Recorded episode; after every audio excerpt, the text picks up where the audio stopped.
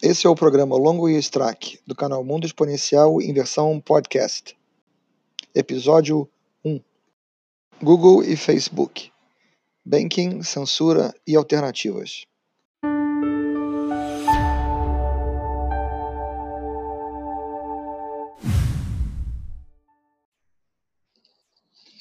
Oi, pessoal, é Maurício Longo, aqui do Mundo Exponencial, hoje com o Alexandre Strack que vai se juntar a mim aqui em alguns bate-papos no canal.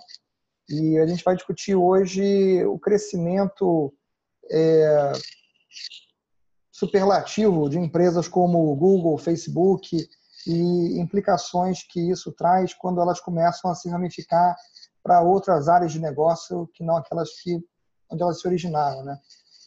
Eu, Alexandre, você quer introduzir aí a última notícia aí que a gente viu? Então, saiu essa semana uma notícia é, de que é, o Facebook, quer dizer, já saiu há algum tempo, na verdade, né? mais ou menos desde a metade do ano passado, está se falando que o Facebook está trabalhando numa cryptocurrency, junto com o pessoal de uma cryptocurrency chamada stablecoin, para é, poder permitir pagamentos é, através do WhatsApp.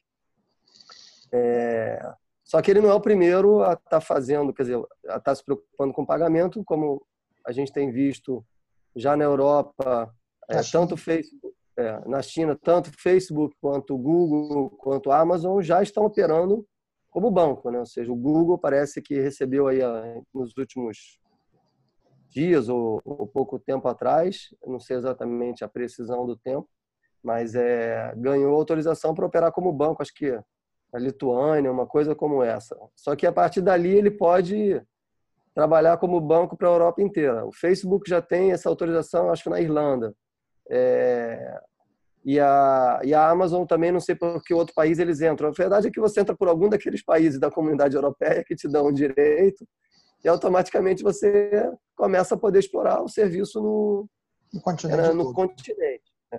é então, acho que a, a questão essa é uma questão, obviamente, bastante interessante de ser discutida, porque, para começar, o fato de dos caras terem começado Google é, com pesquisa e foi crescendo para todos os lados, é, com a intenção de indexar o mundo, agora ele está indexando transação financeira, é. que não é bem uma indexação, é uma intermediação. Né? É, tem a questão do, da, dos usuários também, né? Porque um Facebook, por exemplo, com o WhatsApp, ele ao lançar uma, uma plataforma, vamos assim, de pagamento, ele já nasce com uma quantidade absurda de usuários. Né? O WhatsApp, a última vez que eu vi, estava chegando no, perto de um bilhão. Né? O Facebook em si Acho tem... que tem um bilhão e meio já. É, então, o Facebook em si tem mais de 2 bilhões de usuários no mundo, né? É, não existe nenhuma instituição financeira que seja é, capaz de competir em tamanho, né, em, em alcance. Ao que se sabe aqui no Brasil, parece que o Facebook também já fez pedido para poder operar como, como instituição financeira. Né? Fato que aqui no Brasil eles têm, se eu não me engano, já 80, 80 e 90 milhões de usuários, alguma coisa como, como, como isso esses 80 ou 90 milhões de usuários, se eles ganharam autorização de serem bancos, eles nascem mais ou menos com o dobro de conta corrente do maior banco em termos de número de conta corrente, que eu acho que é o Itaú. Eu, é. se eu não estou errado, acho que eles têm cerca de 40 milhões de conta corrente. É assustador, né? É, tá certo que não deve ser tão imediato como transformar cada um dos usuários num correntista, mas o fato é que ele tem acesso a essas pessoas, ele tem como alcançar essas pessoas e convencer as pessoas a aceitarem ter a, ter a conta. Né? É, de certa forma, de uma forma muito, muito casual, né? entrando no timeline das pessoas com a propaganda e, a, a, própria proposta né? junto. É, Para eles não custa nada e é instantâneo. Então, é, supostamente, tem... se isso funcionar bem, eu vou poder mandar dinheiro para você pelo Facebook. É, para mim e para mais um monte de pra gente. Para qualquer outra pessoa, exatamente. Ou seja, a, a, a, intermediação do Facebook fica de uma forma supostamente tão simples que vou poder intermediar não só as negociações, como envio de dinheiro de um lado para o outro, é, que é uma transação, mas que é uma transação que eu quero dar o meu dinheiro para você. Ou seja, é, hoje isso é supostamente um problema gigante no Brasil em classes baixas. Né? Ou seja, a, apesar de estar resolvendo esse problema, é, o, que, o que, digamos assim, me chama a atenção não é a solução do problema, que ela por si só parece bastante boa ou leva a crer que será boa. O que é, o que é bastante preocupante é a quantidade de informação que o Facebook e que essas outras empresas, tanto a Amazon quanto o Google, vão passar a deter de nós. Né? Já detêm um montão de informação e agora vão deter quanto de, de, dinheiro a gente tem, porque se transforma em banco, e quanto que a gente movimenta e para quem, e de, e de e seja, fica o nível de importância desses caras passa a ser é, grotesco, né? Um Facebook. É, eles passam a ter informações que o seu banco não tem a seu respeito, né? Porque o seu banco sabe quanto você tem. Isso. Mas é. o seu banco não sabe com quem você fala, não sabe o que você lê, não sabe é, qual site de notícia você acessa, né? É, é essa combinação toda que eu acho que é realmente a preocupação. Inclusive, porque é, como eles passam a ter essa informação num nível é, transnacional, é, eles têm mais informação de forma geral do que os governos têm também sobre as pessoas, e os governos já são preocupantes. Né? É, quando você tem, é, além dos governos querendo controlar a sua vida, você tem empresas que, que é, estão controlando a sua vida, porque hoje você já tem essas empresas, tanto Google, quanto Facebook, como Twitter, é, outras empresas dessas que é, funcionam como é, redes sociais ou com meios de comunicação distribuído, como o YouTube, é, exercendo um controle é, editorial sobre quem pode aparecer e quem não pode aparecer. Né? A gente viu recentemente, teve o caso de várias páginas que foram banidas durante o processo eleitoral aqui no Brasil, no Facebook, é, com muito pouca explicação do porquê aquelas páginas foram banidas, tanto que o Ministério Público o Distrito Federal entrou com um pedido de explicações para o Facebook e é, faz você se perguntar o seguinte: se amanhã se o Facebook não gostar do que você está falando, do que você está lendo, ele também vai banir você de poder fazer transações financeiras? É, é, isso aconteceu recentemente nos Estados Unidos com o site Patreon, que é um site onde é, profissionais da área criativa recebem doações é, como uma forma de remuneração, recompensa pelo trabalho que publicam é, de forma gratuita, geralmente, em forma de vídeos, músicas, textos, etc. Com um youtuber que é, estava comentando a convite num canal que não era dele, ou seja, ele estava participando de um programa num outro canal, não era um programa dele, onde ele estava comentando um fato que aconteceu sobre um, um incidente onde uma pessoa ah, distratou outra pessoa ou fez referência a outra pessoa com um linguajar inadequado e ele, é, como parte da, da, explanação da opinião dele, ele é, usou a mesma expressão que tinha sido utilizada. E por causa disso, sob esta alegação, o Patreon cancelou a conta dele, onde ele recebia vários milhares de dólares por mês de doações para manter o trabalho dele como youtuber. Isso é, ou seja, uma ação... não tinha mais renda, não tinha mais receita nenhuma. Uma ação de censura, porque nitidamente o nome disso é censura, não tem outro nome para dar. É, é, censura o cara, acabou simplesmente com a fonte de renda do, do indivíduo. Ou seja, é, é, é, é esse, esse poder que está ficando gigante na mão dessas empresas é estão fazendo com que elas tomem atitudes que não fazem sentido nenhum e que estão nos deixando, na grande maioria das vezes, absolutamente reféns de atitudes é, unilaterais. Ou seja, o caso que você citou de banir é, é, é um, é um caso, mas é, tanto Google quanto Facebook têm alterado os algoritmos é, e jogado negócios inteiros é, em, em problemas sérios. Ou seja, os caras muda o algoritmo de, de, de, de, é, de divulgação da informação, né? ou seja, de como que aquilo chega na sua rede, ou seja, É, você cria uma rede no Facebook, um grupo de pessoas, um, uma, uma rede de relacionamento de, sei lá, mil pessoas, duas mil, três mil, um milhão de pessoas, e de uma noite para o dia o Facebook diz o seguinte: não, agora se você quiser que aquilo que você publica na rede que você criou, utilizando é, o mecanismo dele, ele simplesmente decide que para você chegar na sua rede, você agora tem que pagar para que ele divulgue o conteúdo para a sua rede inteira. Ou seja, mudou a regra do jogo. E, e, e preocupante também é que, além desses casos, como você está contando agora do Facebook, que é um caso é, estrategicamente planejado pela companhia, ou seja, ele mudou a regra do jogo é, para ganhar dinheiro. Para ganhar dinheiro. É, além desses casos, que já são sérios, você tem do caso que você é, dá dúvida de quem é que de fato detém, vamos dizer assim, a condição de determinar quem deve ser banido, quem não deve ser banido, quem deve ser empurrado para baixo, quem deve ser empurrado para cima, porque é, muitas vezes são pessoas dentro das empresas que tomam essa atitude, não necessariamente com é, o apoio da empresa, mas que também não, não existe transparência para se saber o que está acontecendo. É, eu, eu, vejo o exemplo do David Rubin com o, o Rubin Report, né, que é um, é um programa de entrevistas muito interessante que tem no YouTube. É, ele tem centenas de milhares de seguidores é, e com essa com essa medida que a Patreon tomou, ele recebia doações através da Patreon e tomou a decisão de cancelar a conta dele na Patreon e mover-se para outras alternativas.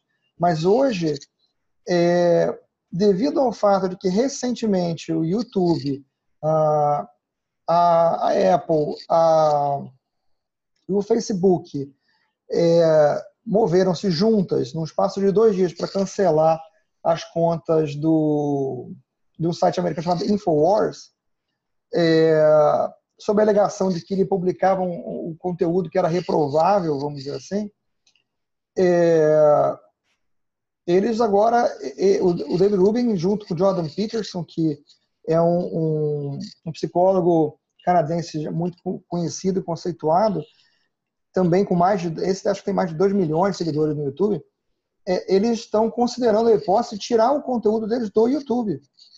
Porque da mesma forma que o Patreon aplicou uma censura ali e cancelou a conta, impediu o, o outro youtuber de receber o dinheiro, é, o David Rubin comenta que vários episódios dele são demonetizados e não, não, não há nenhuma explicação razoável do porquê. É, inclusive, parece contrariar, vamos dizer assim, toda, toda a lógica. Ele deu exemplo essa semana de que ele fez uma conversa com um rabino e um padre, no, e um bispo num, num dia, e com um imã no outro dia. E eh, foi desmonetizado, nesse caso, a conversa com o imã, mas não foi desmonetizada a conversa com o rabino e com o, o bispo. Já numa outra situação, foi o contrário. Então, sim, como ele fala, não tem, não tem é, transparência do que acontece e não tem com quem você falar, porque mesmo ele, uma pessoa que tem é, uma quantidade muito elevada de, de, de assinantes, que tem vídeos com milhões de, de visualizações, etc., não tem nenhum contato com que ele possa falar no YouTube para entender o que está acontecendo. É, e todas as, as, vezes que ele questiona, é, ele não recebe nenhuma explicação ou recebe uma explicação que não faz sentido. E isso, de certa mim, essa, essa, é, é, essas atitudes estão, de fato, empurrando é, a ida da, da, ou a criação de serviços totalmente descentralizados, onde entra aí tecnologias como blockchain, como as criptomoedas. Na verdade, numa rede social realmente descentralizada, utilizando os conceitos de blockchain, você vai ter, dependendo do algoritmo que for implementado de consenso, você vai ter que convencer uma quantidade de gente muito grande para conseguir banir você ou algum conteúdo seu é, da rede. E com um pequeno detalhe que banir o conteúdo, a chance é muito próxima de zero ou zero se ela for uma blockchain de verdade, ou seja, você vai poder, não vai tirar o, o conteúdo que está lá, porque não tem como tirar, uma vez que está gravado no banco blockchain, não, não dá para tirar. Você pode bloquear o acesso para que as pessoas não possam ler aquele pedaço do banco de dados, mas é, é, a descentralização eu acho que vai ser um dos únicos caminhos, porque senão, cara, do jeito que, do jeito que essas empresas estão crescendo, estão tomando atitudes é, arbitrárias como essa, estão ficando muito mais importantes que governos, né? É, e, isso, isso é uma coisa que é, o, na, na sua discussão, argumentação sobre o assunto, o próprio David Rubin comenta que, por princípio, ele é contrário à intervenção governamental para forçar uma empresa como essa a não fazer esse tipo de coisa. Ele acredita mais nas forças de mercado. E, de certa forma, essas empresas estão criando as condições para que surja essa força de mercado. Porque uma coisa é, ela está ela tá censurando um, dois, três, quatro, vinte caras pequenos, vamos dizer assim, mas à medida que ela começa a censurar é, pessoas de maior visibilidade, seja Facebook, YouTube, é, Twitter, qual deles for, é, ele vai aumentando, vamos dizer assim, a, a, o awareness das pessoas de que o problema existe. E, ao mesmo tempo, ele vai criando disposição em pessoas de maior visibilidade, que, consequentemente, tem condição de trazer consigo um número grande de seguidores, é, dessas pessoas pensarem em mudar. Tanto que hoje, vamos dizer assim, há uma conversa acontecendo que envolve vários grandes criadores é, é, de conteúdo é, no YouTube, vamos dizer assim, que de, de, criar uma alternativa, efetivamente, de criar uma, um canal alternativo de distribuição para eles é terem certeza de que você não vai ser privado de um dia para o outro do, do seu meio de sobreviver. O que é engraçado é que todas essas coisas surgiram justamente como a opção ou como a saída para você sair dos meios tradicionais que tinham supercontroles e que então, indo para a internet ou indo para essas soluções pautadas na internet, você teria, você teria toda a sua liberdade é, podendo ser exercida. E agora o que você vê são essas companhias começando a agir de forma muito similar às companhias tradicionais.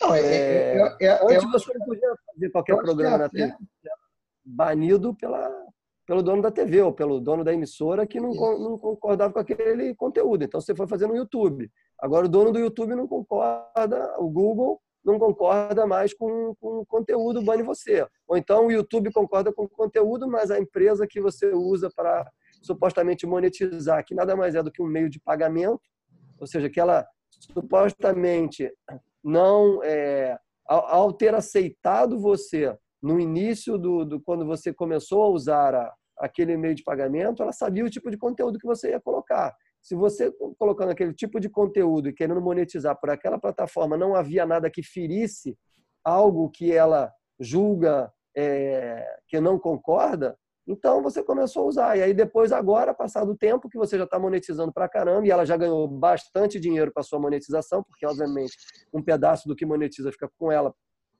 a, a, a, a título de pagar a transação. Então agora ela resolve banir. Ou seja, esse de situação é que, é, que essa, essa falta de regulação tamanha é, que a, supostamente traz uma enorme liberdade, traz regras que ninguém esperava, ou seja, a liberdade de que também contratos supostamente bem definidos passassem a poder ser quebrados a qualquer instante de forma unilateral, sem e, prévio aviso. Né? Inclusive por coisas que você fez fora da plataforma, que é, acho que mais gritante ainda, que foi o caso do rapaz com a Patreon. O Patreon censurou ele por uma coisa que ele fez dando uma entrevista num outro canal, que não era o dele, não é aquele pelo qual ele recebe as doações na Patreon. Ou seja, a, Patreon considerou que ele era uma pessoa reprovável o bastante para não merecer ganhar a vida. Né? Essa é, é a definição curta da coisa. Né? É, e, e é uma coisa é, extremamente preocupante porque muitas pessoas que, vamos supor, não, não, não gostam do que aquela pessoa que está sendo é, banida faz, não se dão, e, e, até ficam felizes, não, porque aquele cara foi banido, ele tinha que ser banido mesmo, merecia ser banido, porque ele fala um monte de besteira, mas elas não se dão conta de que amanhã elas podem ser as pessoas que estão sendo banidas, porque outra pessoa não gosta do que elas estão falando. Né? É, então você tem aquela. A regra que vale, vale para todos. Né? É, você tem aquela máxima de que eu posso não concordar com nenhuma palavra do que você fala, mas eu vou lutar até a morte para que você tenha a liberdade de falar. Né? É, é, esse princípio, vamos dizer assim, de defesa da liberdade de expressão é, é que está indo para o ralo nessa brincadeira, né? Porque uma coisa é certa, você uma plataforma como o YouTube, ela tem regras, assim, eu não posso postar pornografia, ok, isso é claro, está tá definido, assim, qual é o qual é o range de conteúdo que você pode ter. Agora, você é, para usar o serviço você não pode ter opinião A, B e C, né? É, é, na sua vida pessoal, independente do que você faça no canal, ou seja, você faz um vídeo de culinária e aí você vai dar entrevista em outro lugar e fala uma coisa que alguém no, na plataforma não gostou, o seu vídeo desaparece, o seu canal desaparece? É, vale a pena deixar claro que, ou seja, o fato de que os mecanismos têm que manter a liberdade, eles não estão acima da lei, né? Então é óbvio que a gente não está aqui discutindo nem defendendo que o cara possa ser livre para fazer qualquer tipo de atrocidade. Lógico. É, não é isso. É pressuposto, né? Que dentro do próprio acordo de serviço pressupõe que você está envolvido em atividades legais. Lícitas. Lícitas, exatamente. É.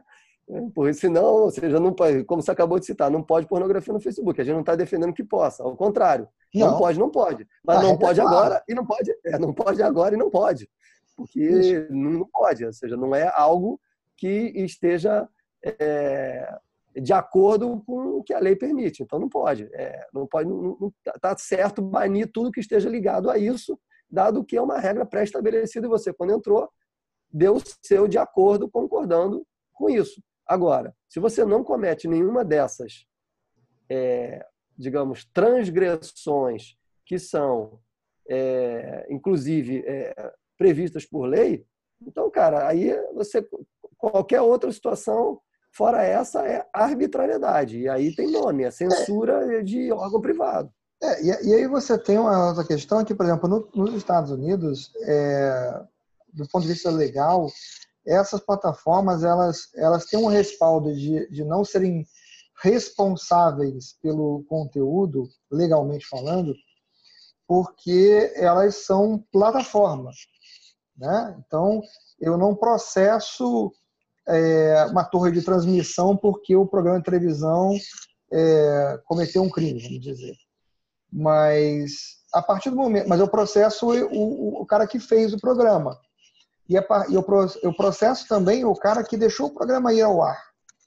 Então, a partir do momento em que elas se posicionam não mais como uma plataforma, mas exercendo controle editorial, avaliando o que pode ser publicado e o que não pode, eu entendo que dentro da legislação americana elas estão se expondo também a responder é, com responsabilidade, vamos dizer assim, pelo conteúdo.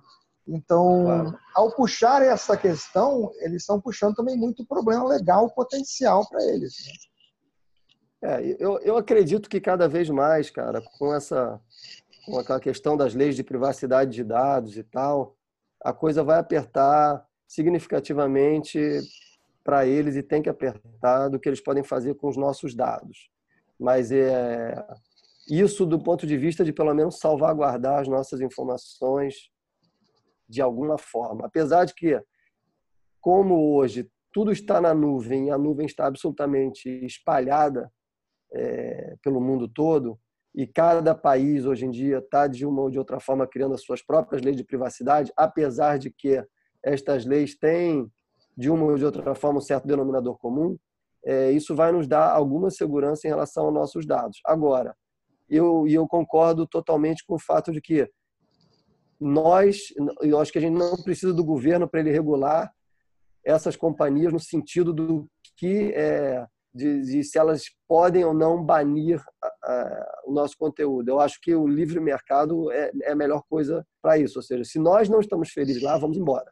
O problema é que hoje ir embora do Facebook Se você tem, sei lá, 10 anos de Facebook, como é que você tira os seus 10 anos de dados de lá? Não, mais preocupante do que você tira os seus 10 anos de dados é como é que você tira os seus 2 milhões de seguidores de lá. É, esse, esse, se, você criou um negócio, é, se você criou um negócio, esse é um super problema, porque é. É, tem, tem grandes é, tem, tem grandes redes que estão realmente saindo do Facebook, então as pessoas que criaram uma rede e fazem negócios com essa rede estão criando seus próprios aplicativos. Isso está crescendo é, assustadoramente, ou seja, tem muito aplicativo nascendo que na verdade está nascendo porque, cara, por causa das mudanças dos algoritmos do, do Facebook, ou seja, o cara criou 2, 3 milhões de pessoas ele usa a rede para anunciar programa, anunciar, sei lá, conteúdo que ele vende ou coisa do tipo, e não chega mais para as pessoas, então estão saindo fora da, da, da, rede. Então, isso é um, eu concordo com você, é um super problema você ter criado uma rede de pessoas fiéis e agora ter que dizer para eles, queridos, é, saiam daí e venham para um outro aplicativo. Porque a é. grande maioria das pessoas não está lá só por causa de você, do seu negócio, está lá Isso. porque também faz uso das outras funcionalidades. Né? Isso, então, eu, eu conheço grupos que estão é, que, que, produzem conteúdo e que vêm trabalhando em, em ter o acesso aos seus, aos seus seguidores, vamos dizer assim, seus espectadores, é, independente dessas plataformas, já há mais de um ano. É, é, já antevendo essa possibilidade que a gente está vendo muito mais clara hoje, com uma coisa já se mostrando uma realidade em alguns casos. Né? Essa, esses grupos já, já vislumbrando essa possibilidade antes, vamos dizer assim, já começaram a se movimentar para ter a comunicação com os espectadores, independente dessas plataformas, há mais de ano. É, e você vê aí que o trabalho que eles vêm fazendo está se justificando agora quando essas empresas cada vez mais estão se tornando, vamos dizer assim, arbitrárias no que você pode não pode fazer e de é, o que, que ela pode ou não pode fazer com você é, de uma hora para outra. Né? Então, eu acho que o mercado está é, começando a, a oferecer alternativas não para a mesma coisa, não vai surgir amanhã um Facebook 2 que faz as mesmas coisas, as pessoas vão correr para lá, mas eu acho que do ponto de vista de negócio, principalmente, é, e da distribuição de conteúdo, vão surgir novas alternativas que vão funcionar em paralelo com essas redes e que, com o tempo, vão garantir que essas redes não serão mais essenciais, vamos dizer assim, para que esses negócios possam continuar operando. É, é, acho que é o caminho que o mercado vai nos levar, vamos dizer assim, naturalmente. É, acho que essa é uma, é uma, é uma saída. E eu acho realmente que as redes vão começar literalmente a serem descentralizadas, porque é, a questão da centralização está trazendo tanto problema, a gente está percebendo tanto tanta intervenção e tanta mudança é, de regras e mau uso das informações e e, violação de, de direitos básicos, como o cara fazer tomar a situação de, de, de, de, expurgar você de lá e, por exemplo, acabar com o um, um seu negócio, é, que é só uma rede descentralizada mesmo para poder começar a trazer um pouco mais de, de ordem a essa questão, sabendo que descentralização é algo bem complexo, é, bem complexo, até porque quanto mais gente tem, mais complexo é, e os algoritmos são, assim como é, as leis, ou seja, os algoritmos depois eles podem ser, de certa forma, irem se alternando. É claro que numa rede blockchain você não consegue fazer isso sem criar um fork daquela rede. Então, aquela primeira rede seguia com aquela regra, porque o, as regras são definidas no bloco zero e, da, e dali para frente ela vive com aquela regra. Se você quiser mudar no, no bloco 3 milhões, beleza, você vai criar um outro bloco zero, que é um outro fork para poder criar dali para frente. Ou seja, mas de qualquer jeito, eu acho que esse é o melhor caminho. Ainda acho que é o caminho natural que a gente vai seguir, porque é. grupos de pessoas têm uma quantidade de interesses, as regras ficam estabelecidas, aquele grupo pode voltar a ter um outro tipo de interesse que não serve mais aquela rede, então começa a criar uma rede paralela e assim é a vida.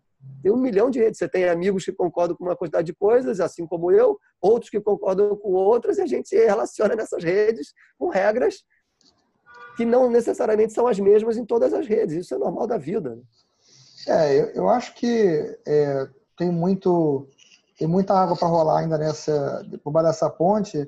É um trabalho que está começando agora, vamos dizer assim, dessa discussão de, de alternativas descentralizadas e como é elas podem vir a funcionar, ah, principalmente em relação ao armazenamento, acho que é, é a maior questão. É, mas acho que é uma coisa que vale a pena a gente acompanhar, tanto a situação de como isso se desenvolve, como a situação é, desse crescimento ah, de poder dessas grandes empresas para a gente continuar aí vendo o que, que acontece e que caminho que caminhos isso vai seguir. Bom, acho que a gente. Até porque isso que, isso que a gente está fazendo aqui também pode ser banido. Ah, amanhã, né? Amanhã. Afinal de contas, a gente está questionando aqui essa, esse ponto, exatamente. Né? Mas acho que é, é um ponto que a gente pode voltar numa, numa outra conversa mais para frente, quando a gente tiver uma visão mais clara do que, que como os primeiros esforços estão andando aí. Acho que vale a pena ficar de olho e acompanhar. É, acho que podemos. Oi? Sem dúvida, vamos acompanhar porque isso, essa história, ela vai ter provavelmente muitos capítulos daqui para frente. É algo é, que a sociedade em si está observando de perto. Então... É o mais imediato hoje de iniciativa que eu conheço é essa que envolve os vários criadores, como eu falei, mas principalmente puxada aí pelo Jordan Peterson e pelo David Rubin, para a criação de uma alternativa. Primeiro, para a parte da funcionalidade que era do Patreon, ou seja, para substituir o Patreon como é, local onde pessoas que fazem conteúdo criativo podem receber é, o incentivo financeiro de quem assiste, quem, quem vê, e futuramente para fazer uma, uma rede distribuída de conteúdo.